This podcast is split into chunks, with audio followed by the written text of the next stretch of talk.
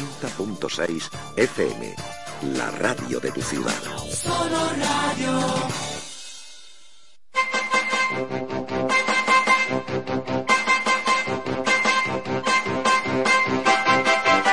Noticias, actualidad, efemérides, tradiciones. En definitiva, la vida de Jean y sus gentes en los desayunos de Solo Radio. A partir de las ocho y media de la mañana. Repetición a las dos de la tarde. Los desayunos de Solo Radio. Para hablar de todo y de todos. José Aurelio Martínez.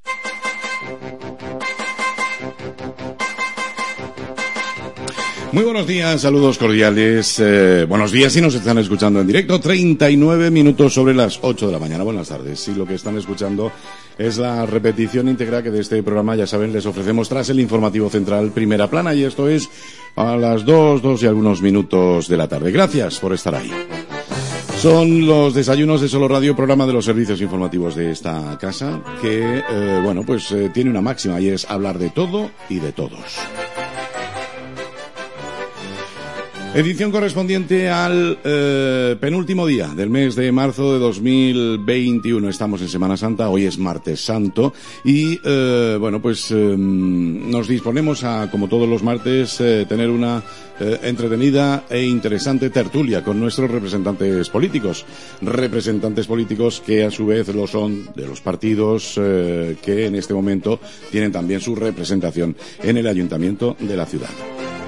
Como al final siempre nos falta tiempo y hoy además comenzamos eh, diez minutitos un poquito más tarde de lo habitual por la duración del informativo central primera plana, pues voy ya rápidamente a saludar a nuestros invitados y eh, a comenzar. Comenzamos nuestro programa de hoy. Agradecemos la visita y saludamos por parte de Vox a Raquel Tomás. Eh, muy buenos días, Raquel. Buenos días a todos. Gracias, por estar con nosotros. Por parte de la agrupación de electores, María Jesús López, como saben, concejala de eh, Comercio, Industria, Turismo. Bienvenida. Buenos días. Pues encantada de estar aquí. Yo me tendré que, me tendréis que disculpar porque media me tengo que ir y por eso vamos a agilizar así el debate. ¿Algo importante para los sellineros? Sí, sí. De hecho, ayer hubo un ruego con respecto a eso. Se llama ADIF. ADIF. Esto tiene que ver con... Eh, muchas cosas. Con muchas... Vale. Muy bien. Bueno, antes de marcharse igual nos dice algo más. Saludamos eh, por parte de Ciudadanos a Mario Artesero. Bienvenido, Mario. Buenos días. Buenos días, encantado de estar aquí. Buenos días a todos los contertulios y a los escuchantes de Solo Radio. Mm. saludamos también a Sonia Mazcuñán por parte del Partido Popular. Bienvenida, Sonia. Buenos días y muchas gracias por encantada de estar aquí también otra vez y feliz martes santo. Después de mucho tiempo. Después de mucho tiempo, sí. Han pasado cosas importantísimas, incluso ha sido mamá. Sí. Desde, que nos Incluso eso. incluso eso. Bueno, eh, ya te felicitábamos en su momento, eh, con lo cual ahora ya que, que, la niña está a punto de hacer la comunión casi, ya no. eso hablábamos. Porque está enorme, está enorme. Muy bien, bueno, nos alegramos muchísimo. y saludamos por parte del Partido Socialista al concejal de Servicios Sociales, Semana Santa y Participación Ciudadana, Emilio José Pinar. Bienvenido. Muy buenos días, José Aurelio, y muchas gracias. Bueno, hoy toca hablar de Semana Santa, pero eh, tenemos pleno, con lo cual siempre que hay pleno comenzamos haciendo un poquito de valoración. Yo os pido pues que seáis eh, concisos a la hora de valorar, que os centréis en lo que realmente pensáis que, a ver, todo es importante, todo lo que se trata en los plenos es importante, pero hay otras cosas, o unas cosas que son más importantes o que pueden ser más importantes para nuestros oyentes y ciudadanos sellineros que, que otras, ¿no? Pero bueno, eh, ejercicio de, de reflexión y, eso, que aprovechéis al máximo el, tiempo para esta valoración que tenéis que tener en cuenta también que vuestros eh, portavoces pues tendrán con más tranquilidad en nuestros servicios informativos, con lo cual si hay algo que os queda por decir no os preocupéis. De todas formas, también os adelanto, luego lo contaré un poquito mejor y más tranquilamente al final del programa, que por ahora estos son los últimos desayunos. ¿eh? Vamos a tener cambios importantes en nuestra programación. Luego, al final, eh, comento un poquito más tranquilamente esto. Y en este horario habrá, otro programa. Bueno, pues habrá que ponerse ahora ciegos de... Entonces igual, pues, eh, serán las meriendas o será la Mira, pues yo comida, lo de las meriendas o, lo o veo el- bien. o el, Yo esa propuesta... o el almuerzo, por ejemplo. Yo eso, mira, ves, ahí apoyo. o el aperitivo... luego, luego os comento más tranquilamente. Venga, pues si queréis comenzamos con, con una valoración, una valoración rápida, ¿no? De lo que supuso ese, ese pleno, que era el ordinario correspondiente al mes de, de marzo y que eh, pues tenía lugar ayer lunes, eh, pe- antepenúltimo día de este mes de, de marzo. Venga, pues comenzamos por Vox, Raquel. Vale, pues eh, a destacar, yo destacaría pues en la modificación de, en la ordenanza de regulación del control de estacionamiento en las vías públicas de GIN, en el que nosotros presentamos una enmienda. Eh, desde el equipo de gobierno eh, proponían el que pues, las personas con la tarjeta de accesibilidad entraran en una bolsa de horas eh, con un máximo de tres horas para aparcar en línea azul. Y nosotros presentábamos la, enmienda pues para ello, para que estuvieran exentos de, pagar a estas personas, estos usuarios de estas tarjetas, la línea azul. Nosotros pensamos que las personas con discapacidad no lo son por horas, sino que lo son todos los días de su vida, desgraciadamente, y, por eso pedíamos esa, enmienda. Nos apenaba que, que Partido Popular y Ciudadanos se hubieran abstenido a ello pero, pero bueno, nosotros se nos queda el que, el que lo hayamos propuesto y aunque no haya salido para, para adelante, pues eh, ahí estaba.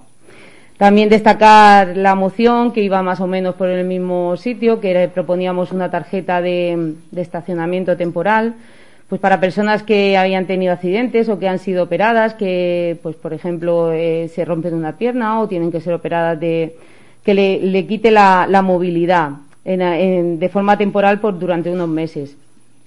Pues aprovechar ello para que pues desde el ayuntamiento eh, se, se dieran unas tarjetas temporales para poder aparcar en línea azul y en zona de, de minusválidos pues eh, durante lo que le dure eh, esa recuperación de- del accidente o operación. También salió, no salió adelante por parte del equipo de gobierno. Eh, Así más a destacar también, pues por resumir así los puntos, porque luego daré eh, el resumen con Lourdes, destacaría la unión que tuvimos todos los partidos con el sector de la peluquería, que en apoyarlo en la bajada de- del IVA, que ahora mismo lo tienen a un 21% y se pide un 10%, y también pues eh, que se han quedado fuera de las ayudas del gobierno eh, cuando eh, durante la pandemia fueron personas, fueron el sector esencial desde el Gobierno Nacional y luego para dar ayuda se, se han quedado fuera. Desde nuestro partido le- les queremos dar todo nuestro apoyo y que estamos con, con ese sector. Y, y nada, eh, por hacer un breve resumen de las cosas más importantes, eh, me quedaría con ello. Mm. Muy bien, bueno, pues ahí está esa primera valoración. Eh, María Jesús, ¿qué resaltaría de, del yo voy a ser mucho más quirúrgica y más rápida. Eh, hubieron dos cosas esenciales. Una urgente, urgente, muy urgente, y otra muy importante. Entonces vamos a, a lo urgente. Lo urgente era que por fin se aprobaba la famosa ordenanza de la, de la zona azul. O sea, eso de que las cosas tarden tanto, tanto, tanto y se enquisten, pues en algún momento hay que aprobarla, ¿no? Y después de casi cuatro años, quizá, no sé, una, un montón, porque de esto se, iba diciendo que en el siguiente pleno salimos, en el siguiente pleno salimos, pero al final han pasado dos años ya de- dentro de esto y se estaban empezando a discutir cosas que ya se habían discutido muchísimas veces, ¿no? Entonces eso era lo urgente, o sea, había que aprobarlo sí o sí y tirar para adelante. Total, quedan dos años y después ya veremos qué, qué se hace, ¿no? Y después lo importante, y lo importante que era, pues evidentemente la mesa del empleo. O sea, la mesa de empleo es esencial y, y ese reglamento es el que tenía que aprobarse. Y eso es lo importante. Las cosas importantes se hacen en un plis plas, o sea, pues prácticamente en muy poco tiempo se ha revisado, se ha analizado, se ha aprobado y ahora, de aquí a un mes, cuando se, reco- se recogen las alegaciones, pues ya se convocará. Desde aquí lo que creo que es importantísimo es que esa mesa pues tenga el sentido que tiene una mesa del empleo y es el empleo, no ninguna otra cosa, ¿no? Entonces, para que veáis que yo soy muy rápida, o sea, lo urgente, evidentemente cosas que llevan enquistadas muchísimo tiempo, la zona azul, lo importante, la mesa local por el empleo. Muy bien. Venga, más puntos de vista, Mario. Mario Cesero. Sí, yo voy a tratar de ser rápido también. En primer lugar, destacar ese consenso que tuvimos todos los partidos políticos para, eh, en ese apoyo que muestra el ayuntamiento al sector de la peluquería, la estética y la imagen personal. Como decía Raquel, durante la pandemia fueron tratados como un sector esencial. De hecho, fue de los primeros sectores que, que abrieron o a los cuales se les incitó a abrir y además incluso en la primera valoración de cierre mm, de los mm, comercios o los sectores que no debían cerrar se consideró las peluquerías. Lo que pasa es que luego lo, cambiaron, lo revisitaron. Entonces nos parece que si mm, lo trataron como sector esencial durante la pandemia, pues ahora también es lógico que sigan en la misma línea. Lo que no tiene sentido es que para unas cosas sí y para otras cosas no. Pues ahí estuvimos todos de acuerdo en apoyar esa bajada que ellos pedían a un IVA del 10%. Que luego otros sectores también deberían, eh, podrían reclamar eso, pero ahora estamos con ese sector que nos parece importante. Luego también, como decía también Raquel y destacaba María Jesús, una cosa que había que, bueno, que, era también importante, era esa mm, regulación o nuevo contrato de zona azul. Nosotros en ese sentido proponíamos, porque una de las partes de la zona azul o del nuevo contrato era que se pudiera pagar a través de las plataformas de teléfono móvil. Nosotros llevábamos una moción en ese sentido, lo que pasa es que la retiramos puesto en comisión, puesto que la comisión ya vimos que ese apartado iba implícito en el nuevo pliego del contrato de la zona azul. Eh, lo único que sí pedíamos, porque en ese previsiblemente se iba a utilizar una sola aplicación, que es EasyPark, y nosotros proponíamos que se pudiesen utilizar dos o tres aplicaciones como EasyPark, Telpar, MobileTick, porque, bueno, dependiendo del teléfono móvil, de la antigüedad, pueden soportar o no una aplicación y además a unos usuarios les puede gustar más una que otra. Con lo cual, para que hubiera posibilidad de escoger, proponíamos que se utilizaran o que se le instase a la empresa adjudicataria que, utiliza, que implantase dos o tres eh, plataformas, dos o tres programas. Luego nosotros, eso sí, al final nos abstuvimos eh, porque, aunque Raquel decía lo del tema de la de los minusválidos que prefería que en lugar de entrar en una bolsa de tres horas fuese por tiempo ilimitado, eso puede favorecer que se utilice, digamos, esa posibilidad de una manera picaresca, llamémoslo así. Entonces, así, escribiéndolo a tres horas, pues se impide en buena parte la picaresca en la utilización de esa ventaja. Si una persona quiere tener cerca, es, es eh, minusválida y quiere tener cerca de casa un aparcamiento, pues puede ir al ayuntamiento y pedir un aparcamiento específico para minusválidos cerca de casa, como han hecho muchas personas. Y sí que nos parecía, dentro del nuevo baremo de la subida de las tasas, que aunque en la primera media hora es, bueno, baja, en realidad no bajaba, se mantenía igual, porque antes era media hora, eh, si no me equivoco mal, 25 céntimos y ahora son 25 minutos, o serán 25 minutos 20 céntimos, ahí varía muy poco. La segunda hora subía 5 céntimos o sea, la primera hora subía 5 céntimos, pero sí que es verdad que la segunda hora subía 40 céntimos, de 0,80 a 1,20, y nos parecía una subida importante que no estaba plenamente justificada y por eso nos abstuvimos. Eh, no, votamos a favor, pero tampoco quisimos votar en contra. Y luego también nos parecía muy, muy importante, al hilo de lo que decía María Jesús, eh, la nueva, la, regulación, la nueva, eh, el nuevo reglamento de la mesa local por el empleo el empleo es uno de los puntos débiles de GIN, no lo olvidemos nunca, de GIN y sus pedanías, y todo lo que se trabaje mm, referente a ello es poco. Debemos hacer todo lo posible por subir el empleo y esperemos que con el nuevo reglamento aprobado se vuelva a convocar lo más rápido posible esa mesa local por el empleo. Y esto para nosotros será lo más lo más importante así, como decía María, eh, como decía Raquel, Luego haremos una valoración más amplia para el informativo. que era breve. Y, he sido breve, he sido breve. He hablado de tres cosas nada más. Bueno, que he sido breve, dice. Si hablas de los 11 puntos del pleno. Para, para los resúmenes que habéis hecho en otras ocasiones, ha estado bien. Habla despacio, que hable rápido, muy rápido. Venga, por parte del Partido eh, Popular, Sonia, Sonia Mascuñán, te escuchamos. Vamos a destacar, igual que mis compañeros, eh, sobre todo el reglamento de la mesa por el empleo, que como decía Mario, pues es muy importante y lo ha resumido muy bien. Apostamos por el empleo siempre y, por supuesto que, que estábamos de acuerdo y votamos a favor. Luego estaba lo de las tasas de la zona azul, y nosotros también nos abstuvimos porque bueno vimos ahí que había una discordancia con lo de los precios y bueno como ha dicho María Jesús sí que estaba debatido años anteriores pero no por nosotros entonces pues era era un poco por eso y bueno lo de la bajada de IVA de las peluquerías por supuestísimo que, que, estábamos a favor y creo que eso fue un consenso entre, entre todos los partidos, muy importante también. Y bueno, y nosotros llevamos a pleno dos mociones que no, que al final se rechazaron, que era el soterramiento y el arreglo del cableado del casco antiguo. Y otra era la redistribución de la ayuda de las bandas de cornetas y tambores y de nuestra ciudad a cambio de, unos conciertos. Y bueno, eh, se debatieron allí y, bueno, eh, no nos alegra que, donde quedó sobre la mesa. Que, bueno, ya sí, el soterramiento quedó sobre la mesa, ¿verdad? Sí. quedó sobre la mesa para mirarla porque queríamos que se hiciese un estudio sobre todo el cableado porque es muy importante ya que, que es un peligro, es un verdadero peligro que hay algunos cables que de verdad eh, están están ahí muy a la vista y muy abajo y, es un peligro y también estéticamente pues nos parecía que, que no estaba bien.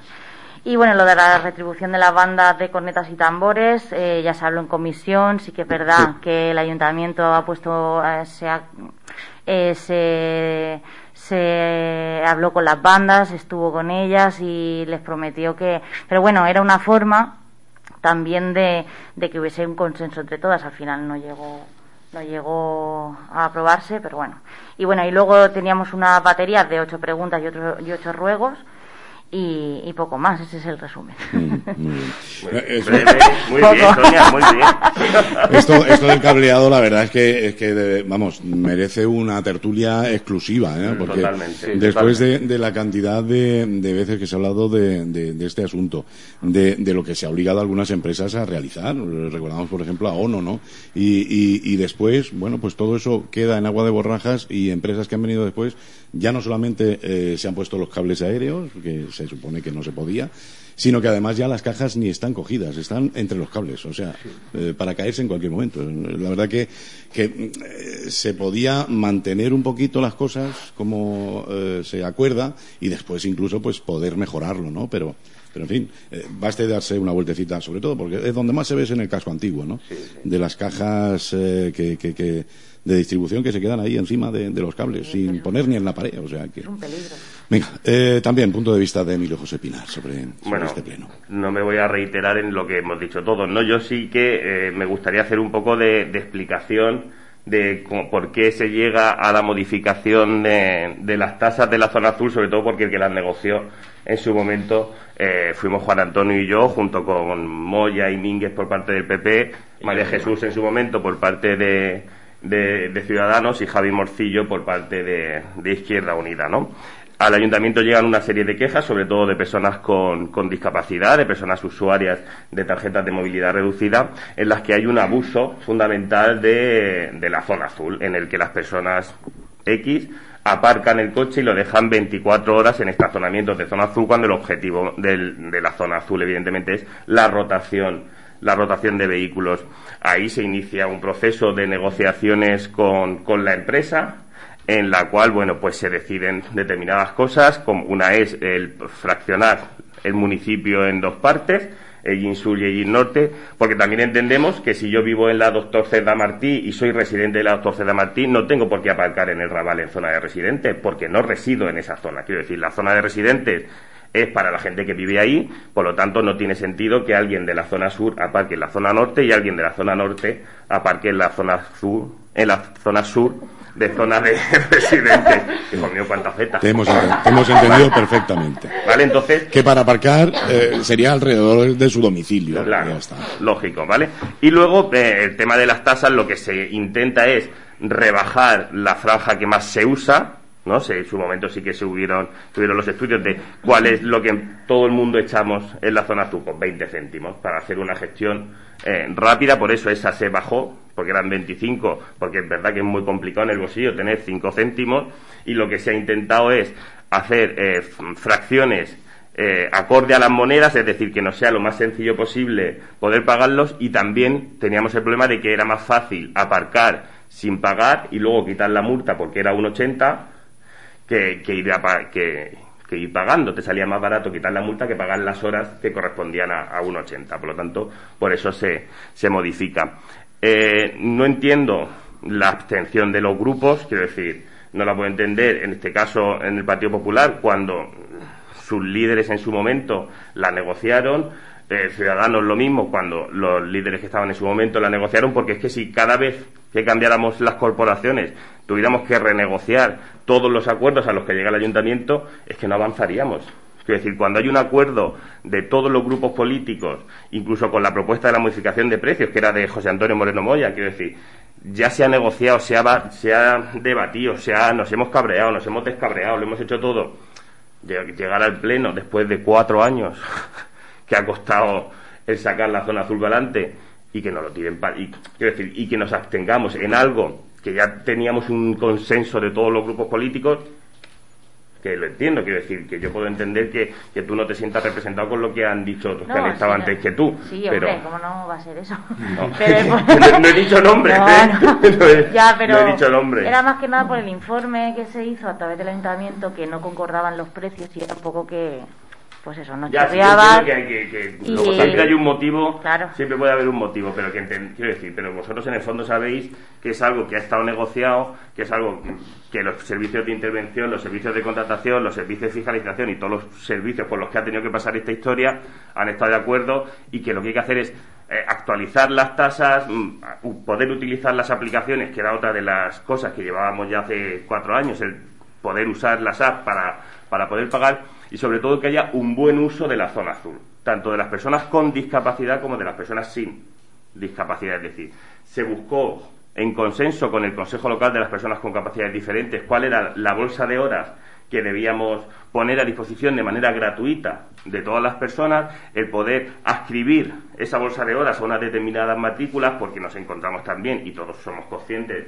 de tarjetas de accesibilidad que pasan de coche en coche, es decir, todos somos conscientes de cuál es la realidad. Incluso el propio Consejo, como digo, es el que nos exige aquí hiciéramos algo, porque gente que tiene que ir a un determinado sitio, pues ve que pasa una hora, pasan dos, pasan tres, pasan cuatro y pasan cinco, y el mismo coche sigue ahí, por lo tanto, el sentido de la zona azul se pierde porque es la, rotación. Y un poco era por, no, por explicar cómo se llega a la bolsa de horas, cómo se, se, llega a todo esto, porque ya te digo que han sido años de, de trabajo y de, y de consensuar con todo el mundo eh, esta modificación de, las tasas de, la zona azul. y yo ya todo lo demás, muy bien. Eh, la, mesa local por el empleo, que todos apoyemos la bajada. Claro que como ya lo habéis dicho, pues yo. eh, José Aurelio, un poco con respecto a lo que decías eh, de, bueno, de lo que se, se debatió y el porqué, el posicionamiento con respecto a eso. Una cosa son las cosas que estén mal. Las cosas que estén mal está claro que se tienen que arreglar. Las cajas terminales, por normativa, tienen que estar ancladas en una pared, o si no, soterradas en un RITI, o sea, dentro de un edificio como están en, la zona nueva. Eh, si hay conductos, y lo dice la, ley, eh, se deben usar los conductos. Efectivamente, si tú ves en la zona pues más o menos eh, nueva, aquí cerca, López del Oro y todo eso, tú ves que dos operadores que se ve clarísimamente, uno que lo marca en rojo y otro que lo, marca en, amarillo, que son el primero que desplegó, que era más móvil, y el segundo telefónica, salen de, de, la Tierra, de, sin, sin, necesidad de hacer agujeros. Eso está usando un servicio que se llama Marco, mayorista de acceso a conductos y registros. Y están los registros y ahí se instalan las cosas.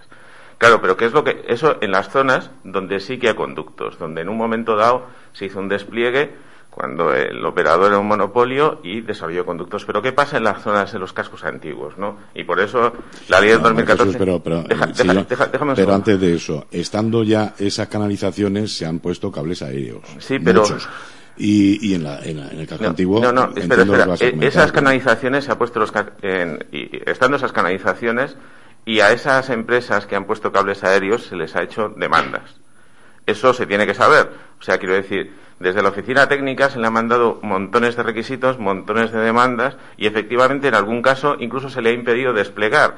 Por ejemplo, cuando, cuando quiso tender o quiso tirar o poner, perdón, una torre de, de telecomunicaciones en la, en la torre de ISO, valga la redundancia, y se le dijo que eso era un BIC y hasta aquí hemos llegado, ¿no? Pero ¿qué es lo que ocurre? O sea, lo que ocurre es que una vez que se ha tendido el cable, una vez que eso está, se puede instar tantas veces como se quiera a eso, pero la única manera, y eso se lo dije yo en este caso a, a Patricia, es denunciar a esa compañía frente al regulador y decir que no lo hace, porque cortar no se puede. O sea, es un servicio esencial, no se puede. Entonces, claro, aquí distingamos entre los despliegues de operadoras más o menos formales, por decirlo así, y de operadoras muy pequeñitas. Y cuando se está diciendo las operadoras muy pequeñitas, finalmente las que sufrirían, o la que sufriría, porque solo hay una, el pato, son los más pequeños, que no tienen capacidad, ni en muchos casos ni siquiera de acceso a, los servicios mayoristas de la de, de Telefónica, ¿no? Entonces, por eso quería explicarlo de esa manera, para que finalmente todo el mundo soterre los cables, los grandes, los pequeños, los medianos, y el vecino del quinto, pues lo que dice la norma es que las administraciones públicas tienen que poner al servicio sus recursos. ¿Tenemos conductos? ¿Hemos desarrollado un, servicio de conductos y registros? No, no lo hemos hecho. ¿Lo hemos hecho en el casco antiguo? No. ¿Y por qué no lo hemos hecho? Porque vale mucho dinero, está claro. Y que la prioridad no estaba en, pensar en la ley 2014 o, o, qué pasaría con las redes de, nueva velocidad, de alta velocidad. Claro, ahora, eh, bueno, pues está claro que hay muchas cosas, igual que también hay colchones por las calles y hay un montón de problemas, ¿no? Y vemos que la gente no cuida sus, sus casas y habría que demandárselo. Pero en este caso, para conseguir que se haga eso y quitar todo ese cableado que afea, independientemente de los que realmente sean un peligro, porque esos se denuncian, se denuncian repetitivamente. Pues entonces lo que tenemos que hacer es un plan integral. Y ese plan integral implica levantar las calles. Y cuando se levantan las calles, también se afecta al saneamiento, porque ¿qué pasa cuando llueve?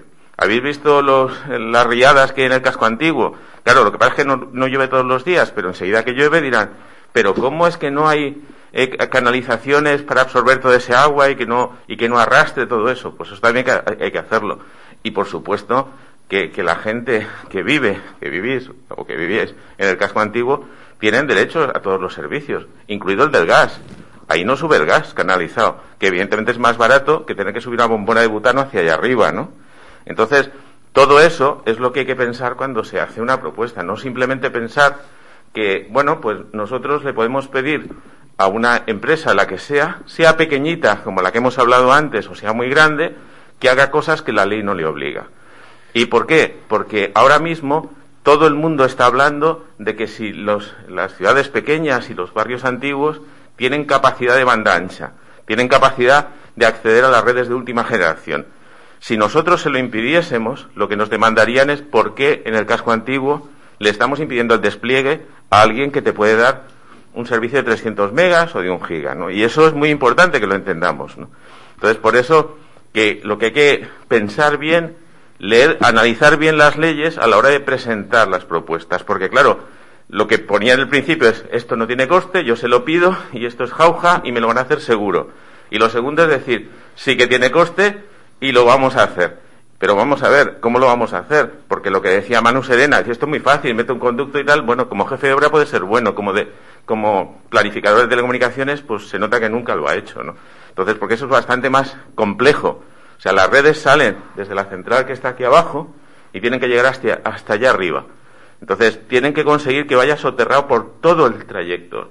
No para arriba y después para abajo y después para arriba y después para abajo, porque entonces te van a decir que no, que lo hacen de manera distinta. Yo creo que, que eso hay que contemplarlo en un plan integral del casco antiguo cuando lo tengamos, que, lo tenemos pendiente de hacer, eh, valorarlo económicamente, que vale mucha pasta levantar las calles, muchísima pasta, y no se van a levantar las calles solo para esas redes, se van a levantar ya para todo para todo, que saneamiento se necesita.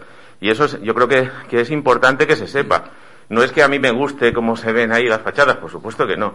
Por cierto, todas las referencias que han dicho, si alguien puede ir a Google Maps y, ver las fotografías de Lorca, en los cascos antiguos sigue habiendo cables de todo, en todos los sitios del mundo mundial.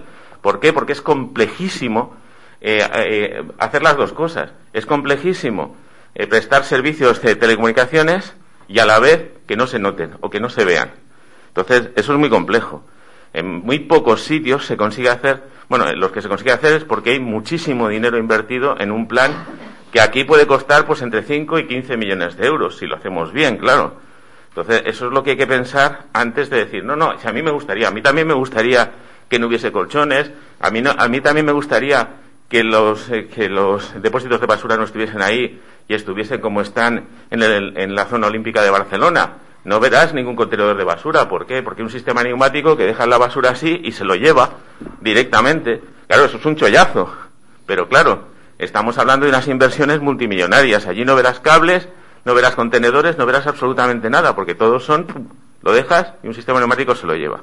Pero claro, estamos hablando de Gini, estamos hablando del casco antiguo y estamos hablando de una zona que, bueno, pues que hay que trabajar mucho sobre ello, pero sobre todo hay que pensar en planificar, no sacar ocurrencias cada vez que vemos cosas. Alguien puede pensar, ¿por qué no hacemos contenedores para los colchones?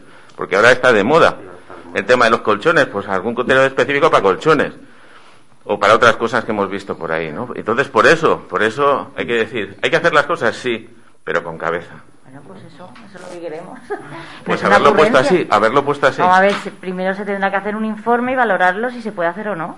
Eso es lo que solicitamos y lo que se pide. Sí, pero ese informe, volvemos a lo mismo. ¿Quién lo tiene que hacer? La oficina técnica. Ah, la oficina técnica va a sobra de personal. Vamos, prácticamente no, hacen nada, lo vemos siempre en los bares. de acuerdo que no. Entonces, quiero decir, el decir que algo no tiene coste, cuando todo se lo cargamos al mismo, o sea, está, todo se lo cargamos. Bueno, que haga un informe gratuito, por supuesto, sin imputación de horas, porque como no, los funcionarios no cobran, sin imputación de horas. Pero está dentro de su trabajo. Está dentro de su jornada laboral. ya, no, no, pero yo, ella está, hablando, ella está hablando 20 minutos, creo que ahora me toca. Pero tiene, y, nadie la ha interrumpido. Pero tiene 8 ¿Pero me quieres dejar hablar? Tú has estado hablando 15 minutos y nadie te ha interrumpido. No, no, Jesús, es la educación de dejarme hablar a mí ahora. Tiene 8 horas, 8 horas para trabajar. 8 horas. Y en esas horas bien trabajadas, y yo que vengo de la empresa privada, te lo digo, dan para mucho, ¿eh? Dan para mucho. Entonces déjame hablar y Ah, pues explícanselo. Eh, eh, yo no he dicho que yo no he dicho que la oficina técnica no trabaja en ningún momento. Diciendo, está diciendo que son inútiles, no, que no son capaces de no, gestionar. no saquemos de contexto. Es que Mario no ha dicho nada, dejarle que Sí, lo que diga. que no, que que. Te he dejado hablar 15 minutos sin Sí. decir ni mu. Sí, y que digo yo que tres palabras y te me echas encima. O sea, Hombre, pero- es, no, no, pero ese, terminar. ese es el leitmotiv de tu forma de, de, de, Claro, claro, de claro. parlamentar. Venga, Mario, eh, te escuchamos. ¿Qué A ver, quieres decir? Yo lo, que, yo lo que quiero decir. No te pongas nervioso, eh, tranquilo. no me pongo nervioso. No, no, no. Desde luego no me pongo nervioso y menos, y menos hablando contigo. Vamos.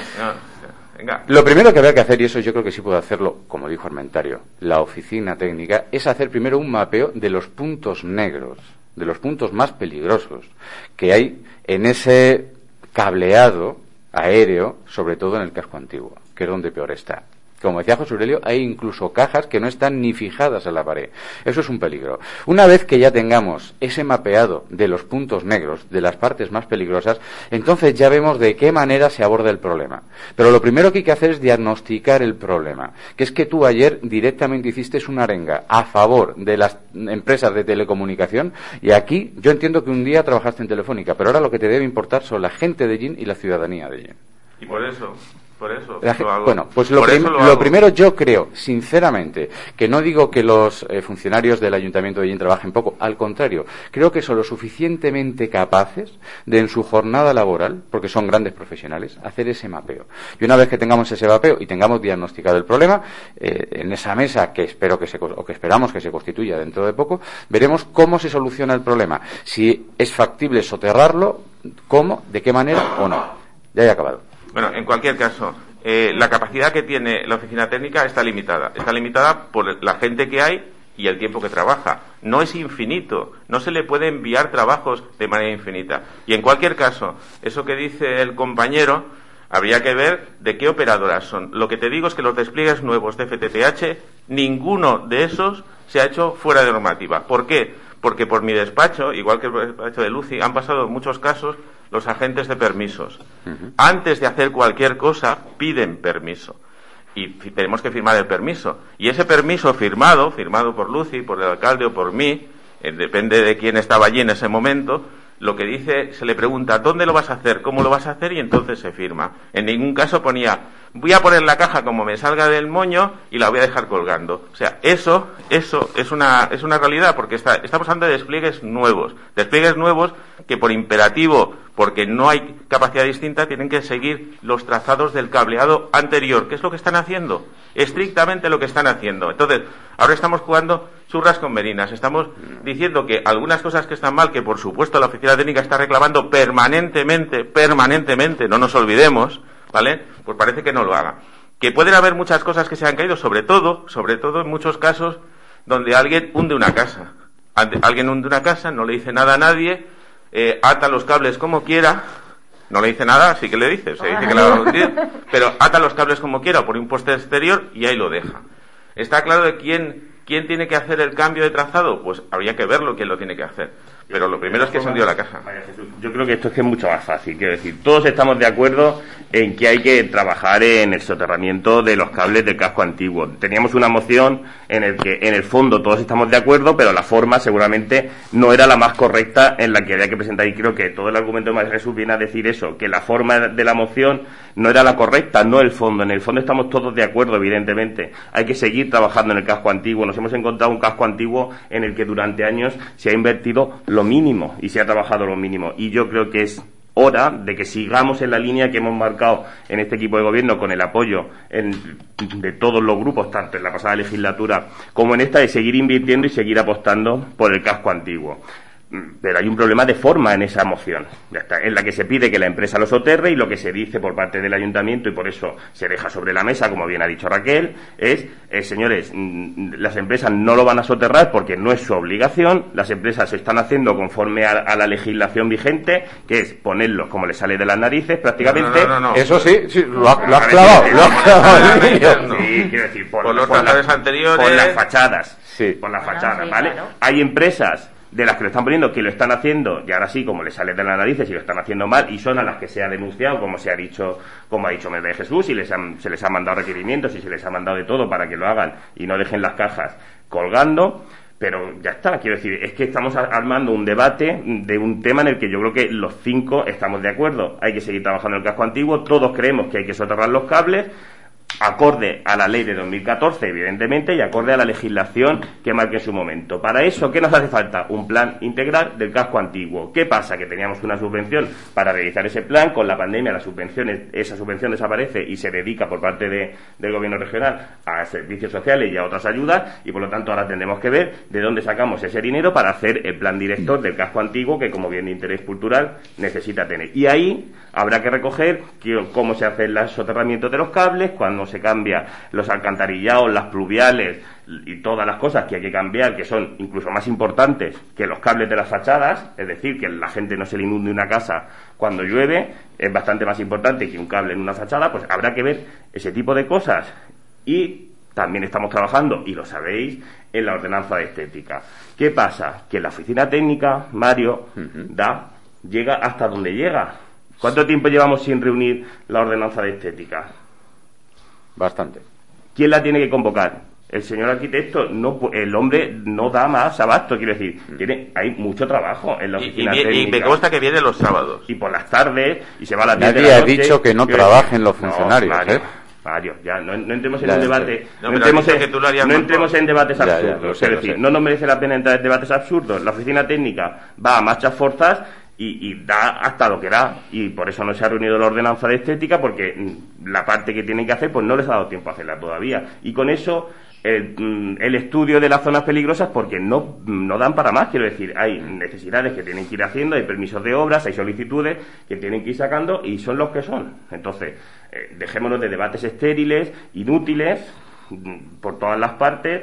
Eh, vamos a convocar esa comisión cuando la oficina técnica también pueda estar y sobre todo vamos a ver entre todos de dónde podemos sacar dinero para, uno, hacer el plan director del casco antiguo y dos, poder acometer la reforma integral de ese casco antiguo, que yo creo que es lo que nos interesa a todo el mundo. Muy bien, bueno, de todas formas, seguro que muchos oyentes que habitualmente nos escuchan en la, en, el, en la zona antigua, en el casco antiguo de, de, la ciudad, y nos han hecho esa crítica muchas veces, ¿no? De que están poniendo cables en su fachada y que le han dejado una caja colgando ahí sin, sin asegurar en la pared ni nada. A ver, que no va a matar a nadie, no, no, es, de, no es de acero la caja, de plástico, pero, eh, a ver, también por estética, ¿no?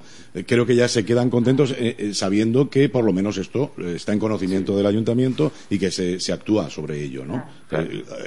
con que solo este debate haya servido para eso, yo me doy por contento. No es malo.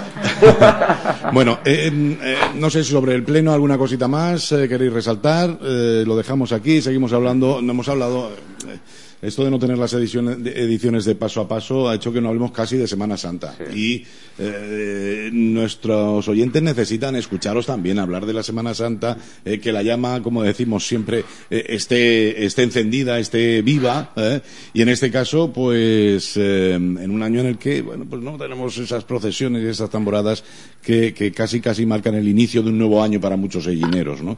Con lo cual, si os parece, vamos a hablar de, de Semana Santa. Yo no sé si Mm, habéis valorado ya, porque hace poquito escuchábamos cifras ¿no? de, lo que se ha dejado de, ingresar en las arcas eh, valencianas, por ejemplo, con las fallas, o, lo que va a suponer también de, pérdidas en, eh, en, otros puntos, como en, Pamplona, ¿no? con los encierros y demás.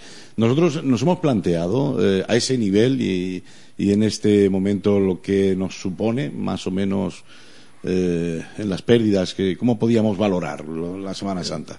Bueno, el, el, problema, y aquí lo pillo como concejala de, la cosa, desde el primer momento yo he intentado pedir a las asociaciones eh, tener cifras, tener números. Mm. Eh, números que evidentemente pues las grandes las grandes ciudades como Pamplona o comunidades autónomas. serán enormes, está claro. Sí, pero que los tienen. O sea, me refiero, los tienen, hacen encuestas, hacen estadísticas, hacen cosas y entonces saben cuáles son los ingresos antes y los ingresos después, con lo cual pueden eh, eh, inferir las pérdidas, ¿no?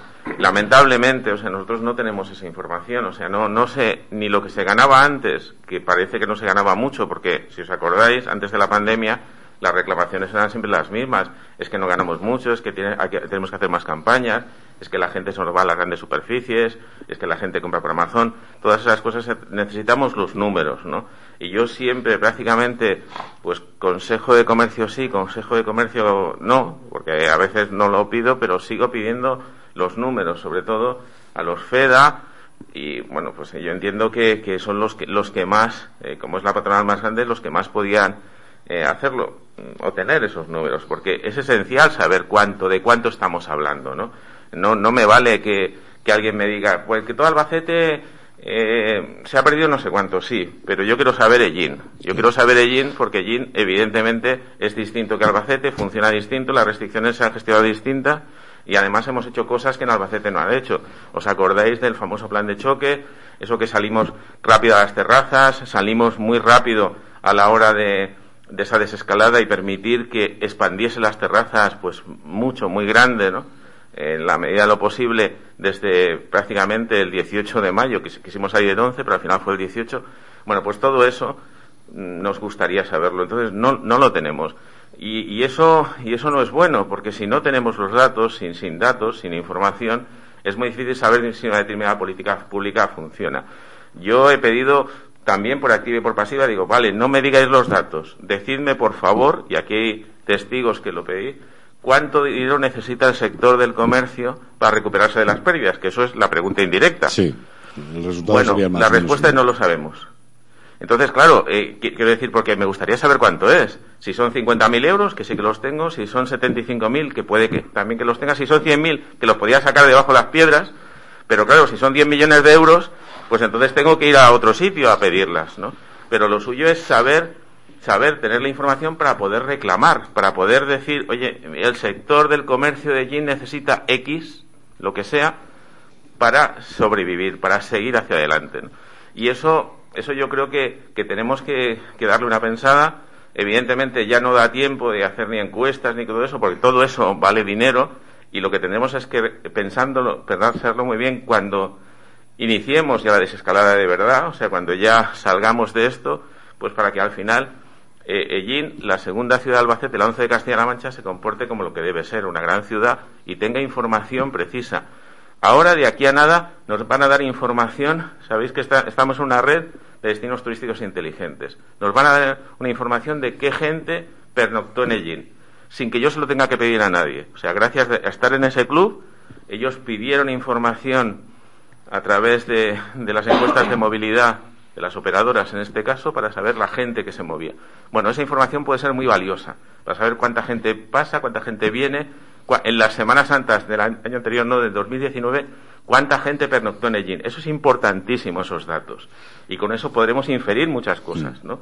Si, realmente se ha duplicado la población, no, no se ha duplicado, o sea, cuánta gente ha estado aquí pero la cosa concreta, cuántas son las pérdidas, si, si yo te dijese un número, ya, no, no, sería, no, sería real. No sería real podríamos pesar Quiero decir, no sé si os acordáis cuando terminamos la Semana Santa de 2019, que fue la última que, que, tuvimos, que dijimos que habíamos, que los servicios de recogida de residuos urbanos habían cogido 5 toneladas de, de, botes, de botes, pues podríamos calcular este año cuántos botes. Claro, no, se, se puede hacer sobre el consumo de agua, también hay Sí, pero quiero decir, no era por un dato así anecdótico. Los botes. ¿no? De, de, de, la cantidad de botes que se consumieron en la Semana Santa de 2019, seguramente pues este año se van a consumir bastante menos. Quiero decir, al margen de todo lo oficial que, que dice María Jesús, lo, que es, lo que es evidente es que mm, los, los, ingresos nunca pueden ser lo mismo porque lo, quiero decir la vida de, nuestra Semana Santa no va a ser igual. No hay esas comidas del mandá no hay esos almuerzos en el Calvario no hay esas peñas. Quiero decir mm, por mucho que estemos saliendo a los bares y estemos cenando en los bares que es verdad que, que a lo mejor en ese sentido sí que podemos compensar un pelín las pérdidas que puede tener el sector de la hostelería, pero hay otro gran sector, evidentemente, e incluso las modistas el comercio, por ejemplo. El comercio y las modistas. Yo estoy pensando donde yo me hago la túnica de, de, la hermandad, pues que este año en vez de arreglar 50 túnicas, pues no tiene que arreglar ninguna.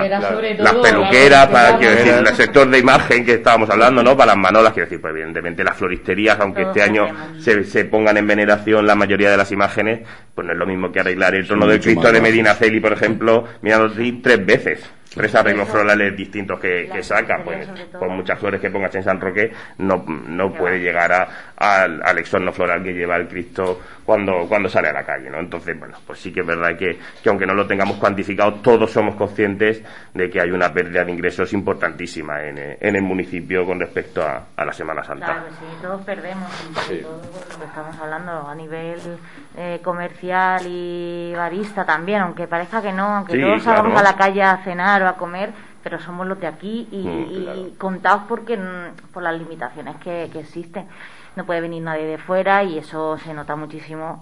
Eh, y aunque la gente se está volcando mucho, porque es verdad que, que puedes salir y en cuanto tienes un resquicio de, de, ilusión, pues te vas a, donde haga falta y compras, mm. pero claro, no es lo mismo y muchísimo menos y, y, y va a perder y se nota y hay una gran diferencia también del año pasado a este, por lo menos el bueno, está dejando, no podemos salir, que no podemos salir, que está dejando por lo menos disfrutar de, de, varias cosas, aunque no la Semana Santa en todo su esplendor como siempre, o como por ejemplo el Vía Crucis de anoche mm. que se hacía por las calles del casco histórico, pues hacerlo en la, en la ermita del Rosario no es lo mismo, pero pero bueno, dentro de lo que cabe, poder disfrutar la Semana Santa, aunque sea un poquito así, pues... ¿Cómo, ¿Cómo veis? Eh, porque está claro que no, no podemos dar datos. Ya nos gustaría a nosotros dar los datos y, y poder reaccionar, como decía María Jesús, y, y, buscar pues una posible solución ¿no? a todos aquellos que, que van a ver pues tanto el año pasado como este mermados sus, sus ingresos. ¿no? ¿Cómo, cómo veis? Eh, me, me, interesa saber vuestro punto de vista desde ese lado ¿no? de responsabilidad política que tenéis. Eh, toda esta actividad que en torno a la Semana Santa eh, vamos a tener en los, en los templos, en, en el museo y demás. ¿Cómo, cómo lo veis? Eh, ¿Cómo, eh, ¿Cómo lo valoráis? ¿Pensáis que es positivo? No sé, habrá personas también que piensen que, que lo mejor que podríamos hacer es estarnos quietecitos en casa, ¿no? ¿Cómo, ¿cómo lo valoráis? Que se cumplan las medidas de seguridad, cómo se está haciendo, se limita el aforo, cómo se está haciendo eh, no perjudica a nadie. Yo pienso que es algo necesario, que necesitamos motivación y necesitamos, y, más Ellín que, que la Semana Santa la lleva en las venas, necesitamos esa motivación por poco que sea. Yo pienso que cumpliendo las normas, eh, adelante.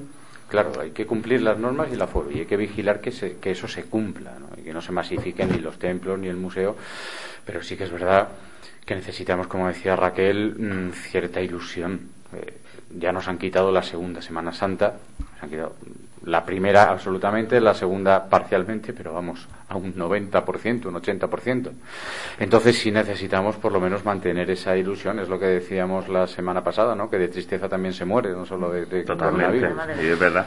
Entonces, eh, si podemos mantener esa ilusión, si podemos mantener, digamos, esa esa emoción semana santera que tenemos en Ellín de una manera controlada y que suponga el mínimo riesgo posible, pues bienvenido sea. yo, aparte también, quiero decir de todo lo que decís, que estoy de acuerdo, yo veo muy bien que, que las imágenes se hayan quedado en sus templos y voy a decir porque se podría haber apostado y Víctor y yo, por ejemplo, lo estuvimos hablando en algún momento en hacer una magna exposición en la Asunción o tal pero es que la gente que vive en San Roque y los negocios que hay en San Roque también necesitan que la gente suba o los que están en otras zonas de, de, allí. No hablo de San Roque porque todo el mundo vamos al corazón de Jesús porque hay una gran superficie ahí a la que vamos a comprar muchos. Eh, la Asunción está en el centro, Capuchinos también y Franciscanos no tiene negocio cerca. Pero por ejemplo, eh, si nos hubiéramos bajado al Cristo de Medina Celi de San Roque a la Asunción para esa exposición, ¿quién hubiera ido a San Roque, a esa zona en esta Semana Santa? Y así vamos a conseguir y estoy seguro que mañana, miércoles, eh, un chorro ingente de, de gente suba a San Roque a ver al Cristo y eso conlleva que te puedas ir a las puertas de Madrid y, te tomes una, una Coca-Cola, una caña, lo que te dé la gana en esa terraza, en la JD cuando vas de camino, en el barrio doble, en los que hay por allí, quiero decir, bueno, pues que es una manera de, de no aglomerar gente en un mismo sitio y que todo allí, al final todo el núcleo urbano, pues se pueda beneficiar de, esta no Semana Santa tradicional que, que podemos vivir, que también yo soy siempre positivo, ¿no? Podemos ver su, su aspecto también muy positivo y yo creo que, que el ver imágenes como la que nos ha vendido ahora mismo, o nos ha vendido, no es la palabra, nos ha demostrado el, dolor, ¿no? La cofradía de, la Real Cofradía del Dolor, con esos, eh, las imágenes puestas en, veneración en la capilla de Capuchinos, pues es algo que seguramente, mm, y esperemos, no se repita nunca más en, en la vida, pero bueno, pues son momentos únicos de, de poder ver, igual que cuando vayamos al resto de, de templos durante esta. Eso sí, voy a echar una bronca. Ayer era Semana Santa, yo y también. Todas las imágenes de nuestro pueblo deberían haber estado en veneración desde el Domingo de Ramos. Y esto es una bronca que, he hecho porque en el resto de sitios de este país las imágenes están en veneración desde el pasado viernes de Dolores y aquí tenemos que esperar al miércoles para que salgan. Entonces tengo que echar un poco de bronca también, Jolín.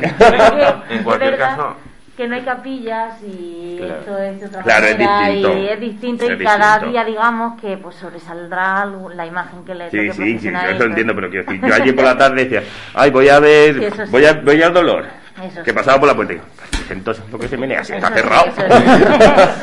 en cualquier caso... la, verdad que hubiese estado bien. Claro, y ya también hubiéramos conseguido pues que la gente, a lo mejor la que va el lunes ya no va el viernes, o hubiéramos diversificado también más a la gente, la habíamos De todas formas tenemos, tenemos ahí dos días de fiesta, eh, jueves y viernes, el miércoles que es también semifestivo, y, y, yo lo que animaría es eso, a pueden llegar, por ejemplo, a San Roque, que es la más chiquitita de todas, y, y ver que en ese momento no puede entrar porque está el aforo completo y tal, bueno, porque se den una vuelta por el barrio y luego vuelvan, ¿no? Claro, Eso, bueno, es que como tengo que ir, me gustaría hablar de este tema porque creo que es muy importante, ¿no?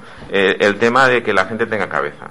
O sea, que lo que se haga se haga con cabeza. O sea, que no, que no pensemos que, aquí no ha pasado nada, porque yo solo os voy a dar un, un dato, y en este caso es un dato familiar. Mi hija está confinada en un barrio de Madrid y es un barrio nuevo, se llamaba de Bernardo, por suerte, pues mira, eh, tenía un constipado muy grande y tampoco pensaba salir pero estamos hablando de un barrio, es, es como si confinásemos San Roque, por decirlo de alguna manera, ¿no? Entonces, eh, que esto no ha terminado y que los confinamientos pueden llegar y pueden llegar en cualquier momento. O sea, los picos pueden llegar y al final dice, bueno, eh, siguiendo las medidas de seguridad y tal y cual, y de repente aparece. ¿Y por qué aparece el bicho? Pues no lo sabemos, pero lo que sí que está claro es que si la gente no se mueve, pues es más difícil que se mueva el bicho, ¿no? Entonces, que la gente tenga cabeza, que no piense, bueno, que como hace buen tiempo, aquí no pasa nada, o sea, que intente hacerlo siempre. Lo que tú dices, eh, José Aurelio, si va habiendo gente por ahí, yo me voy y me voy a dar una vuelta y me siento en una terraza, en una terraza, insisto, en una terraza lo más alejado posible, para que corra el, el aire y después ya volveré para ver. Tiempo tenemos hasta hasta el domingo. Tiempo tenemos suficiente para verlo todo tranquilamente y si no es a una hora ya lo veremos a otra, ¿no? No pensar, no, es que tenemos que estar ahí y tenemos que tocar, como se hacía antes. No, no, no. Mucho cuidado con eso porque no hemos de evitar ante todo de que pase lo que pase, lo que ha pasado, porque no es algo que digas, no, es que no va a pasar. Lo hemos visto, hemos visto eh, cuando, cuando hemos eh, dicho, bueno, vamos a relajar un poco las normas, total, porque la presión es muy grande y hemos que conseguir que, que todo el mundo pueda disfrutar de eso y después el disfrute se ha visto donde los hospitales. Por suerte, el nuestro tiene, bueno, ahora solo había una persona ingresada, pero hace muy poco, dos telediarios, había 37 y todo el mundo pensaba, ojalá no me rompa una pierna, porque si me rompo una pierna igual no me pueden atender, ¿no?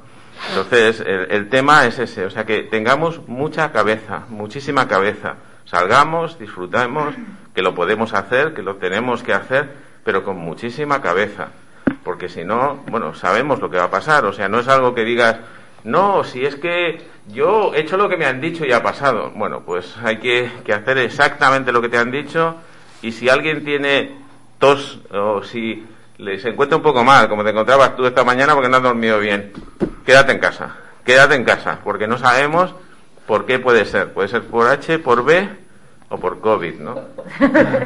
Ya empezaba aquí. Ahora la gente me va, me va a señalar por la calle con el dedo. Bueno, mira, ese, ese va por Ese es el que no ha dormido esta noche. Ese es el que no ha dormido. Pero bueno, lo que me refiero es que todo el mundo lo entienda. O sea, hemos de tener muchísima cabeza. No, no siempre que no se duerme porque se está enfermo. No, no, que yo estoy sano, ¿eh? Quiero decir. Es que con todo eso. A ver, Sí, pues pero quiero dormir. bueno, en cualquier caso, yo es lo que, que quería decir y, y me tengo que ir.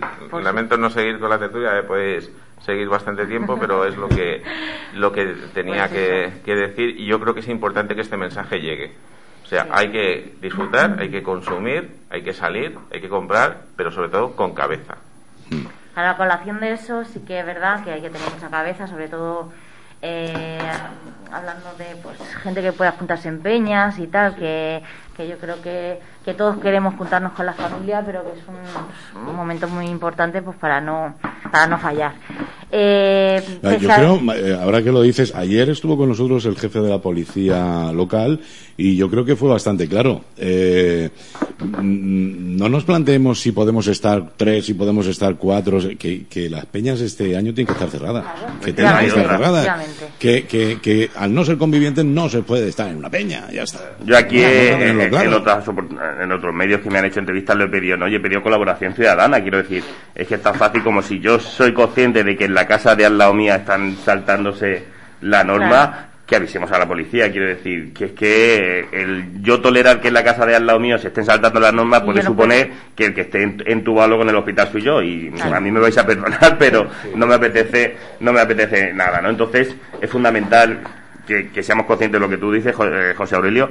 No es año de peñas, es la campaña institucional que hemos querido hacer este año entre Centro de la Mujer, Centro Joven, Asociación de Cofradías, Asociación de Peñas y, y- y el Ayuntamiento. Bueno, sabéis que siempre sacamos una, una institucional, ¿no? Pues este año la institucional no es año de peñas, yo creo que, que es fundamental y que el lema lo dice todo. Ni uno, ni dos, ni tres, ni cuatro. Cada uno, de verdad, mm, si nos tenemos que juntar, vámonos al bar nos sentamos en mesas que están debidamente desinfectadas, debidamente espaciadas y con el aforo que tiene que estar, colaboramos con, eh, con la hostelería de nuestra ciudad y eh, nos evitamos un, un problema al margen de las multas o lo que nos Eso pueda es, pasar. Veámonos en la calle, en la calle y Hmm. eso. Pese a todo esto, yo creo que, que es muy importante lo que estábamos hablando sobre, sobre los, los cultos que se hacen en Hmm. las iglesias. Y es muy importante porque a mí me da miedo, sinceramente, cuando todo esto pase, qué va a pasar con las cofradías. Es una cosa que es verdad que lo pienso mucho y me lo planteo mucho. Y mm, porque el desánimo ¿no? que hay en general y, y, porque, bueno, como no hay Semana Santa, pues, que sí hay Semana Santa, lo que no hay son procesiones, pues un poco que la gente, y sobre todo la gente joven, se desanime, ¿no? Entonces, estos cultos y estas visitas al, al museo, a las parroquias, creo que es muy importante y es, un, y es una apuesta muy clave en ese sentido. Yo cuando todo esto pase, ojalá que no, y, pero eh, no sé si vamos a volver con más fuerza, como se ha dicho antes, o con menos. Y ese, ese es mi, mi, mi miedo, vamos, ese es mi miedo. Ojalá que volvamos con más fuerza, con el doble de fuerza y que todo el mundo eh, se vuelque con sus cofradías y salgamos a la calle y, pero como ahora no se hace hermandad es lo que me refiero no se hace cofradía porque no puedes estar con tu gente no puedes eh, estar eh, preparando el trono limpiando lo que sabes que se hacía mucha hermandad. Eso es lo que lo que un poco da miedo y por eso es muy importante que, estén estos cultos y estos actos aunque pequeños pero pero muy necesarios yo, con respecto a eso, quiero decir una cosa muy rápida. Eh, parece que quiero arrimar el ajo a mi sardina, como dice, muchas veces Andújar, pero, pero no, es para poner el, ejemplo, ¿no? Porque ese miedo que, por ejemplo, tú tienes, eh, que todos los sellineros tenemos, por ejemplo, en el sector de teatro también se tiene mucho. Es decir, ahora la gente cuando esto vaya acabando volverá al teatro. Y hace poco me dijo un, director de teatro, compañero mío, una cosa que me gustó mucho y es, que tenía razón. Eh, cuando llega un momento que hay el Imperio Romano, se quita el teatro completamente y luego volvió a resurgir, volvió a resurgir en la Edad Media, en los cultos en las iglesias. ¿Por qué? Porque se necesitaba. Con respecto a eso, yo creo, quiero creer, que en Ellín, la Semana Santa, se necesita. Se necesitan las procesiones, se necesita el tambor, se necesita eh, el Via Crucis, se necesita todo eso que engloba la Semana Santa. Entonces, quizá a lo mejor el primer año puede ser que sea como si nos abrieran el toril y salgamos en tromba, o el primer año tengamos el hábito perdido, pero que volverá y seguro que volverá, porque lo necesitamos, porque lo llevamos en la pena, lo llevamos desde nacimiento, desde nacencia, que se diría. O sea, que yo creo que va a volver. Lo que pasa es que el problema eh, está ahí, ¿no? Y luego también depende de las fuerzas de las personas que, tiran del carro, ¿no? que, suele pasar también. Y eh, yo ayer tenía conversaciones con varios presidentes, me decían que, claro, se llevan eh, una desilusión cuando llegan a un hogar y van a cobrar la cuota y dicen, no, no, no, la, pero es que además bórrame, porque ya el chiquillo se está haciendo mayor. Y son, parece que no tiene importancia, pero son dos años importantísimos en, en la vida de un niño, sobre todo, ¿no? y luego, pues también hablando con, con, representantes de bandas de cornetas y tambores, ahí sí que hay un problemón, ¿eh? Porque, claro, eh, esto es como los deportistas, han perdido todo, todo el fondo. ¿eh? La, forma física la han perdido. Y, y, eso hay que recuperarlo. Y eso cuesta mucho trabajo. Si ya de por sí era difícil mantener una banda de cornetas y tambores, nosotros manteníamos, no sé si son seis o siete. Y además, eh, volver a empezar prácticamente, si no de cero, de de 10. ¿eh? Pues, no sé, va a ser complicado. Pero en fin, que como, a mí me pero ¿no? Que, al final... Yo soy mucho más optimista que, que vosotros. No, no, yo también, yo estoy contigo. Quiero decir, también, y, y, lo, y no, no recuerdo si cuando me entrevistaste, cuando lo del museo lo dije, quiero decir, y yo creo que, que lo que tenemos que hacer es ofrecer y ofrecer algo distinto, lo que, eh, y lo dije y, lo mantengo. No podemos salir a la calle en el 2022 como salimos en el 2019. claro. Y hay que hacerlo, y, hay que coger ese toro por los cuernos, y hay que coger la Semana Santa y analizarla. Desde Viernes de Dolores a las ocho y media de la noche, cuando sale el Vía Crucis de las Antorchas, hasta Domingo de Resurrección a las siete de la tarde que se recoja resucitó. Y hay que analizarla día por día, y hay que mm, priorizar a la Semana Santa por encima de cofradías, de hermandades, de bandas y de tambores. Quiero decir, hay que buscar el bien común y tenemos que ofrecer un aliciente, una novedad, algo. Porque si no, al final, eh, no podemos morir de nuestro propio éxito, que es al final lo que nos puede, nos puede llegar a pasar. Nos creemos tan sumamente buenos y eh, hablo de, de general. que decir, que tenemos que sentarnos y, yo creo que es el momento, y lo he dicho, quiero decir, de todo mal hay que sacar bien, de toda crisis eh, hay que sacar una buena solución. Y yo creo que es el momento de verdad de que Asociación de Cofradías, Asociación de Peñas, curas, políticos, bandas, eh, hosteleros, técnicos de turismo, es decir, hagamos un grupo de trabajo, nos sentemos y digamos, vamos a ver para dónde vamos a ir, vamos a ir día a día analizando, viendo los problemas, viendo por qué pasan, porque a lo mejor no tenemos tantos costaleros en nuestras cofradías, por qué a lo mejor no tenemos esto, porque y vamos a intentar buscar soluciones. Renovarse, y adaptarse a los tiempos. Y, yo lo llevo diciendo muchas veces, y, este año no hemos tenido paso a paso, por desgracia, pero otros años, Ellín en el 2022 tiene la misma Semana Santa que tenía en 1953. Por ejemplo, ¿no? Es un, ejemplo. Recorridos muy similares, las mismas, el mismo número de procesiones, pero con muchísimas más imágenes y muchísimas más eh, nazarenos. Bueno, ya sabes que tocas algo y así Ya, pero por eso te digo, pero por eso te digo, Sonia, que. Poco a poco por eso digo, quiero decir, que a lo mejor es el momento de que, como no tenemos. Eso sí. Porque siempre nos dedicamos, termina Domingo de Resurrección, nos dedicamos tres semanas a decir todo lo malo que hemos hecho todo lo bueno que hemos hecho, todos, ¿no? Y qué bien salió el Cristo y qué bien bailó no sé qué virgen y tal. Luego se nos olvida la Semana Santa, la volvemos a coger miércoles de ceniza y, nos vemos aquí martes a martes. Eh, paso a paso y volvemos a hablar de los mismos problemas que habíamos hablado el año de antes.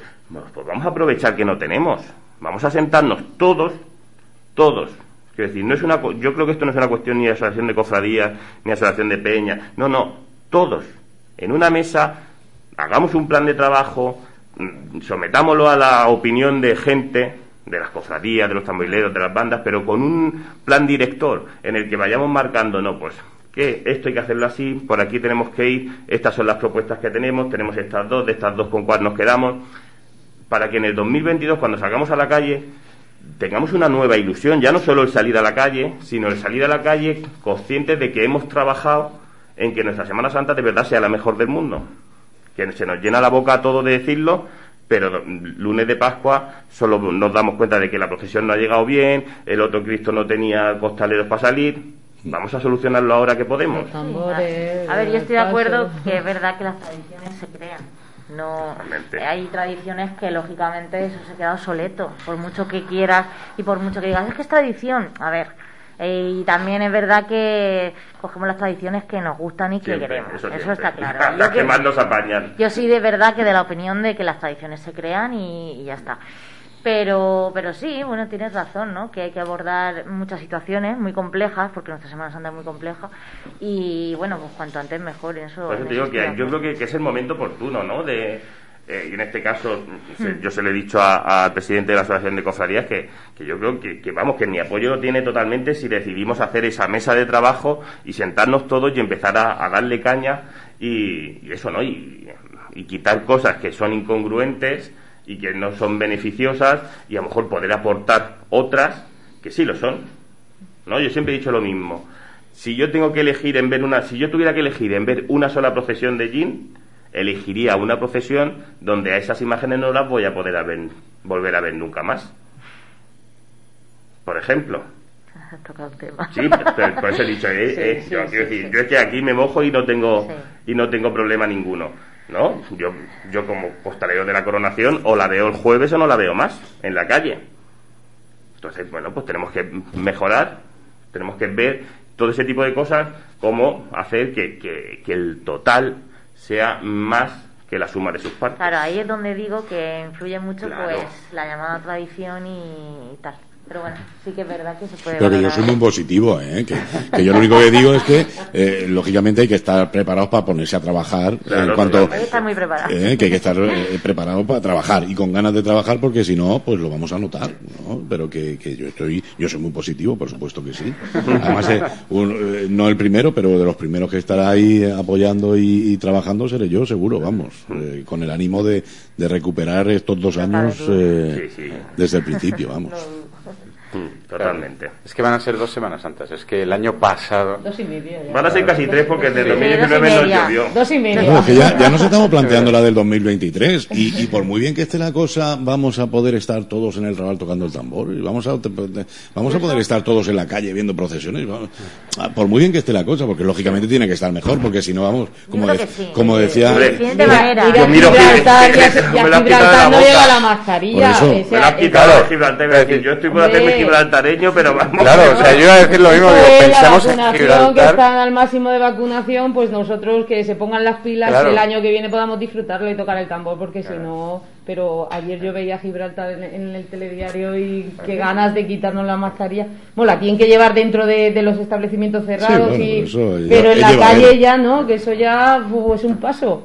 y lo que dice la gente, parece que me falta algo. Parece que yo, creo que, yo creo que al margen de que podamos o no... la claro, yo creo que lo que tenemos que hacer es trabajar ¿no? Trabajar como si en el 2022 fuéramos a estar en, en la calle, ¿no? Bueno, por supuesto, sí, siempre, y eh, igual que este año. Esperamos que casi, sí. Casi que más se ha Claro, trabajado sí, porque bueno, eso te iba a por idiosincrasia que ha tenido, o sea que...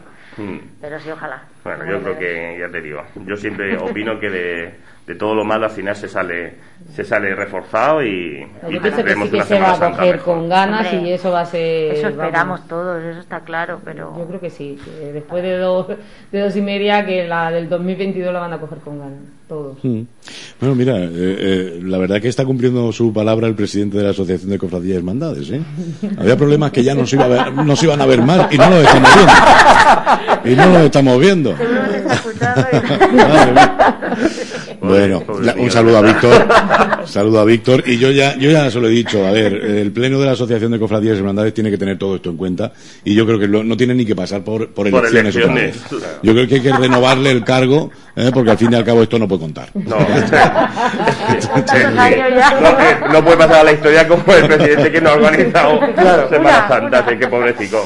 Y, y, y las tamboradas, como porque bueno, eh, el ánimo de las cofradías está ahí, ¿no? Y se sigue trabajando, unas eh, un poquito más, otras un poquito menos. Hay cofradías que han trabajado como como como un año normal, eh, aún, aún no teniendo eh, que procesionar, pero bueno, pues todas las demás actividades y demás sí se han realizado.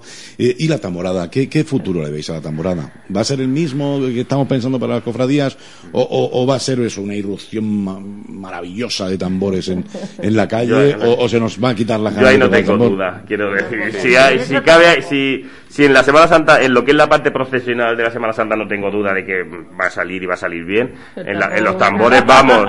Es que yo incluso, vamos. sí Sí. Es que habría Eso que- sí va a ser abrir el toril. Eso va a ser, sí vamos a salir ves- desbocados. Pero eso sí que también te da un poquillo de respeto en el sentido Claro. de, madre mía, pues que se masifica igual. Pero bueno, eh, queda un año, sabemos que No, dentro de un año las cosas Ojalá, estar muchísimo eh. mejor. Ojalá y se vuelva a masificar, no, el, el triple. El triple, de lo que tendremos ojalá. que ver, pues es ampliar recorridos eh, de, de tambores, yo qué sé, quiero Sí, decir. sí. que ha- eso no me preocupa porque no es grandellín. Por Por eso, que, hasta- desde el hospital hasta el pino, mira si tenemos Claro, Bueno, en el pino dejarnos un poco tranquilos.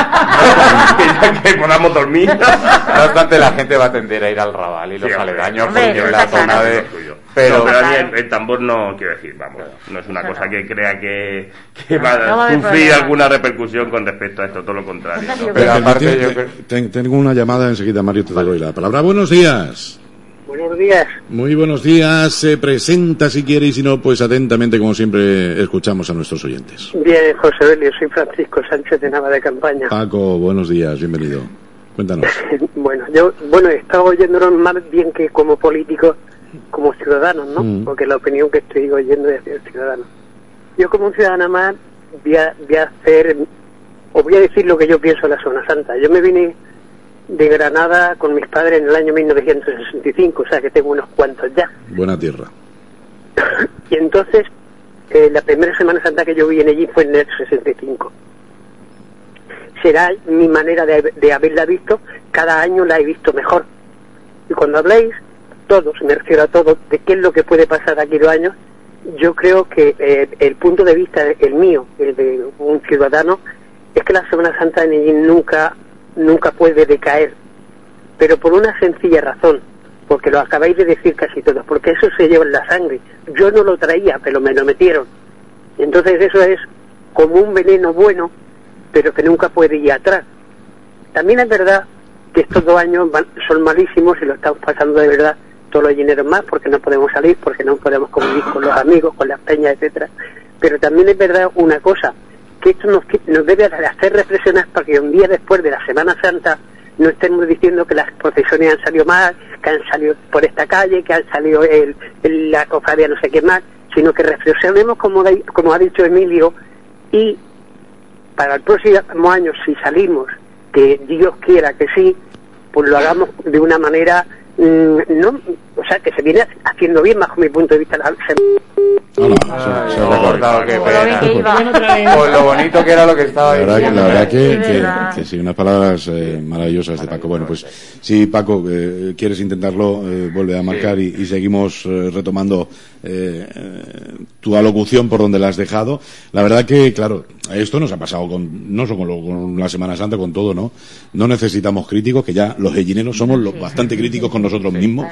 Totalmente. Pero, pero sí es verdad que, que a lo mejor es el momento, ¿no? Este parón que nadie esperaba para plantearnos ciertas cosas, ¿no? Porque, a ver, nadie de las cofradías, eh, que vamos a poner en el caso que, que el que es tamborilero no pueda ser cofrade o el que es cofrade no pueda ser tamborilero, que es un caso eh, ilógico y que no tiene sentido, ¿no?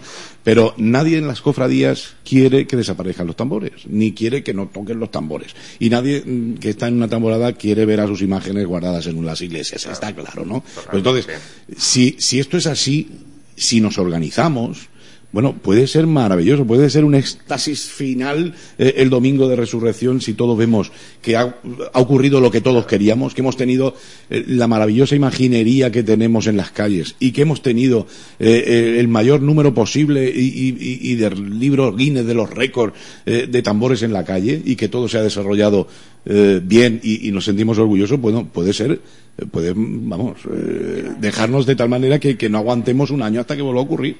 Pero es que, fíjate, quiero decir, yo ahora que estoy, claro, yo soy muy semana santero, lo tengo que reconocer, y llevo ya como un mes o dos meses haciéndome recorridos por YouTube, que YouTube nos ha abierto las puertas a, al mundo de muchas de profesiones de, de otros sitios, de, de tal.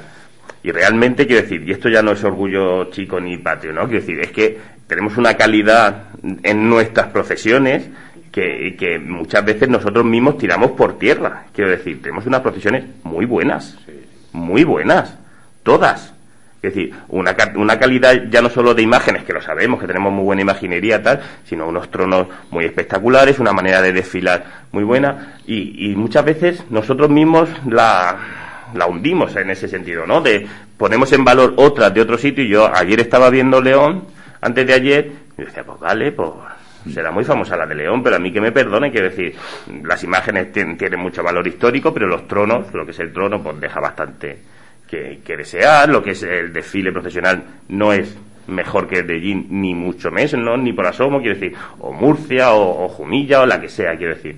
Eh, pero lo que tenemos, no, quiero decir, en Murcia pues tiene sus colorados y tiene sus saltillos que están genial, pero en el resto son, no son es. diferentes. Aquí Claro, pero- el tambor y la Semana Santa que hay aquí en Medellín, la mezcla eso- de los dos sí, no la hay en ningún lado. Por eso estaba hablando yo hace- solo de lo que es la profesión. Es lo que le hace bonita que la Estamos acostumbrados a, a- a vender esa dualidad, ¿no? De lo Claro. buena que es. Pero es que solo una parte es muy buena y, y muchas veces no nos lo creemos. Entonces, yo creo que tenemos que creernos que nuestras profesiones son muy buenas que lo hacen muy bien nuestras cofradías y nuestros costaleros y nuestras bandas. Tenemos que trabajar en mejorar las profesiones y en mejorar la tamborada, evidentemente, Siempre, ¿no? todo se puede mejorar. Pero que seamos valientes. Sí, sí, sabes. Sí, sí, está, claro, valientes. está claro que nuestras, nuestras profesiones son muy buenas. La prueba es que un señor que viene de Granada, que además es una tierra, como decía José Luis, lo maravillosa. Yo le tengo mucho cariño a Granada porque mi pareja es de allí. Entonces, mm, eh, me- me ha gustado oír que una persona que viene de Granada de repente llega a Ellín y se enamora de la Semana Santa de Ellín, que tienen ahí una Semana Santa muy buena también en Granada. Entonces, tenemos una Semana Santa muy buena, tenemos unas procesiones espléndidas, aunque realmente el, el especial, lo especial de la Semana Santa viene del maridaje de, de- de las dos cosas. A mí particularmente como ciudadano, que decía eh, Francisco, ya, ya en lo personal, mi momento preferido de la Semana Santa es en el encuentro cuando se callan los tambores y de repente se colocan y se encuentran las imágenes y todos los tambores rompen el silencio, porque creo que es el momento en el que más equilibrio se produce en esa asociación, en ese maridaje entre el tambor y, la, y las procesiones y la imaginería. Creo que es uno de los momentos más emocionantes. Y lo que tenemos es o sea, lo especial que tenemos es eso, que tenemos dos cosas muy buenas, tenemos la mejor tamborada, digan lo que digan los de los de Calanda, digan lo que digan los de Calanda, tenemos No la es mejor porque Sí, es sí, la sí. más multitudinaria. es claro. incomparable, tenemos la Somos mejor no tamborada y tenemos unas profesiones espectaculares. Y si mezclas un buen asado con un buen vino, Y vamos. ya mm, le quitamos todos los problemas que tienen. Ya entonces ya el postre Ya- perfecto, eso sería el postre perfecto. Es que si no, no sé, yo Quiero decir, no, pero es verdad que hay que aprovechar la- las oportunidades que te va poniendo eh, la vida por delante. Hemos tenido una, una oportunidad en la que, bueno, pues podemos salir mucho más eh, reforzados, en la que podemos salir eh, pues más orgullosos de lo que ya estamos, que de por sí lo que he dicho, nosotros ya somos bastante orgullosos de, de lo nuestro, pero que, que tenemos que trabajar y que siempre todo es mejorable en la vida, todo es mejorable y que seamos valientes, quiero decir.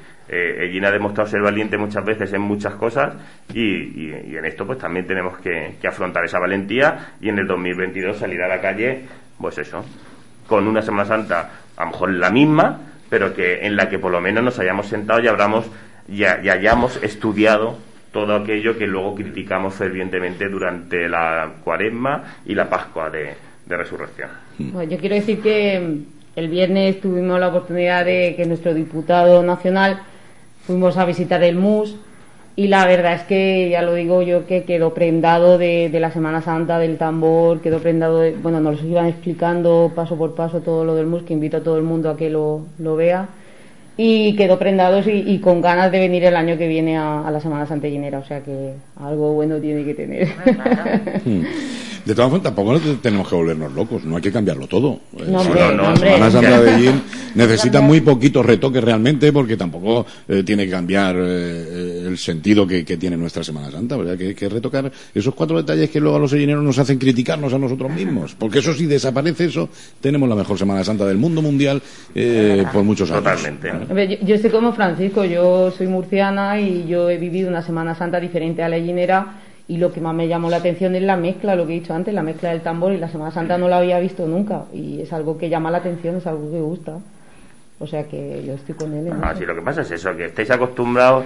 Pues, bueno, pues eso, ya cuando veis esto como estás comiendo jamón normal y de repente te ponen un 5J, dices, jolín, esto está, esto está bueno. Pues lo mismo pasa a los demás con la Semana Santa. Sí, merecer la, la de Murcia que está muy bien. No merecer la de Murcia ni ninguna de las otras y para cada uno su Semana Santa, pues para cada ciudad es, la suya, pero que sí que sí que llamó la atención, me llamó la atención eso, la mezcla del tambor y, y los pasos de Semana Santa. Qué bien. Iba a decir, si es que como vosotros estáis acostumbrados a enterrar sardinas y esas cosas. Oye, pues invito a todos, ¿eh? y hablando de, de, la huerta también, que sí, está, muy, hay bien, que reconocer que está, muy bien. Sí, lo importante es que, que para, un, para, cada, para cada uno su Semana Santa es la mejor, ¿no? Y ya está. Que eso no te impide, lógicamente, ir a otros lugares y, y, disfrutarla, claro. Eso eh, eh, está claro, ¿no? Y para cada uno, pues además es que tiene que ser así. Cada uno tiene que defender lo suyo, y ya está. ¿Quién lo va a defender si no? Bueno, pues vamos llegando al final de, del programa. Yo quiero aprovechar para, para desearos eh, una gran Semana Santa, dentro de lo que cabe. Sé que como eh, representantes políticos no vais a parar, pues lógicamente hay muchísima actividad y tenéis que estar representando a, vuestro partido, incluso vosotros mismos eh, en lo personal, pues seguro que a muchas de esas celebraciones queréis ir, queréis estar presentes en ellas por, convicción personal. Y en todo caso, pues también hacerlo eh, a través de vosotros con todos vuestros compañeros y, el partido en general, ¿no? cada uno de vosotros, que tengáis una gran Semana Santa y trabajéis lo, por lo que tengáis que trabajar. No sé si será mucho, mucho o poco, pero que cumpláis con vuestras obligaciones. Eh, muchas gracias y ya esas gracias las hago un poco por el programa de hoy. María Jesús se nos ha marchado hace unos minutos, pero también la incluyo por el programa de hoy y también por los programas anteriores, los años eh, que hemos estado con este programa, ya no solo los desayunos, sino la edición de los martes, ¿no? que, tantos años hemos tenido, incluso con partidos políticos que ahora mismo no están dentro del arco. Eh, político del Ayuntamiento de la ciudad. Hoy es el último programa porque eh, dentro de nada, en unos días vamos a tener cambios importantes en la programación. De hecho, a esta hora habrá otro programa. Eh, yo no le cedo horas de programación a cualquiera y eh, será pues un comunicador, un periodista de lo más importante que tenemos en el país, todo, ya no dejas aquí en tensión. Pero dilo. Muchacho, qué tensión. Dilo. Eh, Carlos Herrera. Herrera, en la COPE estará, estará con nosotros. Que Almentaria me dijo que me fuera con Carlos Herrera. Tiene una tertulia aquí. Pues mira, te puedes venir aquí a las ocho y pues media. A partir, eh, no sé exactamente el día porque estamos ultimando equipos y demás. Eh, eh, pues no sé, cuestión de días. Eh, a lo largo de esta Semana Santa, y si no el lunes, seguramente estaremos ya en marcha. Y eh, tendremos que buscarle un nuevo espacio a, nuestra tertulia. Como digo, pues será a lo mejor el almuerzo o la merienda, ya veremos a ver lo que hacemos. Pero lógicamente, pues seguiremos contando con vosotros si así lo queréis, ¿no? Sí, sí, claro. Y, bueno, pues ya a los oyentes también se lo decía que oficialmente aún no hayamos dicho nada, pero, pero Carlos Herrera estará, estará con nosotros en la mañana, ya hablaremos de horarios y demás. Y, y bueno, es una nueva etapa queremos compartir con todos los oyentes y, y también con vosotros, por Pues supuesto. nada, ahí estaremos escuchando Claro, y, pues y participando cuando... Claro, aunque se cambie y ya no exista los desayunos como tal aquí, pero nos alegramos seguro todos. Pero que- por ser el último tenías que haber traído los churricos, ¿eh? Eso sí. No has traído los Mira, churricos, no, mira, yo que estoy soy aquí el más veterano de la mesa, es de decir que con que hubiera habido un café, Eso, eso. Sí, es, que os, es que os despistáis. De todas formas, la cafetera la tenéis ahí. Sí, es verdad, Tenéis lleva que- ahí. tenéis que venir con tiempo. llevas toda la razón. Venir con tiempo porque, claro, ya cuando llegáis no puedo estar eh, haciendo cafés y, y preparando. Y preparando. Pero bueno, eh, lo que podemos hacer es celebrar cuando comencemos esa nueva etapa, pues celebramos el inicio. Perfecto. Si es una merienda, pues con una buena merienda, un picnic de estos buenos aquí en, en los estudios. Te tomamos la palabra, ¿eh? O igual que sí, que sí, no hay, no hay problema. Y si es el almuerzo, pues no sé, preparamos un cocido o algo, yo qué sé, eh, lo que sea necesario. Pero de verdad que, que pues yo lo he dicho muchas veces, ¿no? Lo, lo he dicho también en el paso a paso, todos los años lo he dicho porque lo normal es que los invitados pues te den las gracias por haberlos invitado y tal.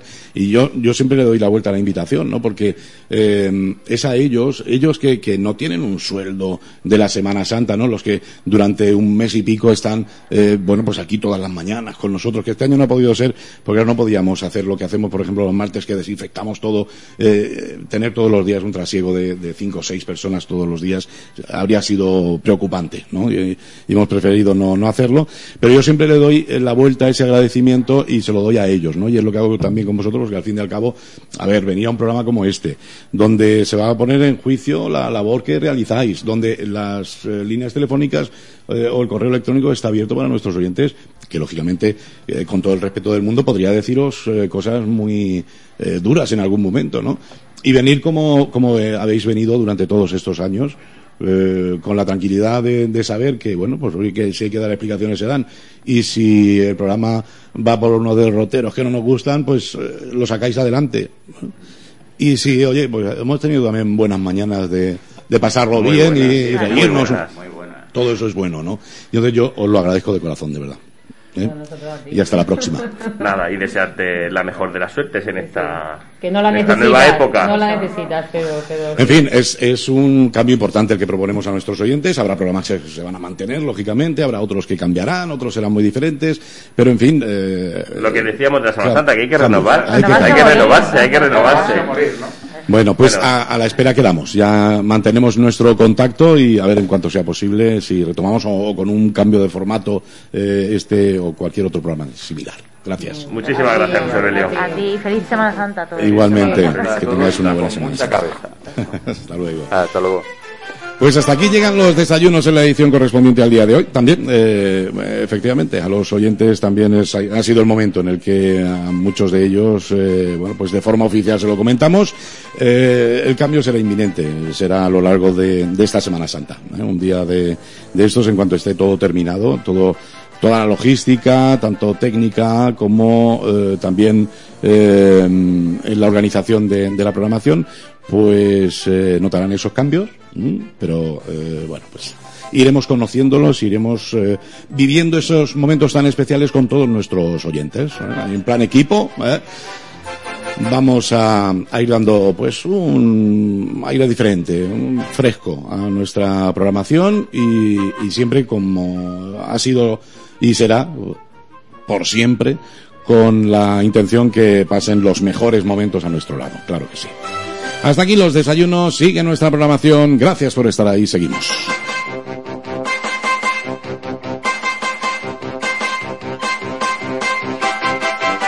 Noticias, actualidad, efemérides, tradiciones. En definitiva, la vida de Jean y sus gentes en los desayunos de Solo Radio. A partir de las ocho y media de la mañana. Repetición a las dos de la tarde. Los desayunos de Solo Radio. Para hablar de todo y de todos.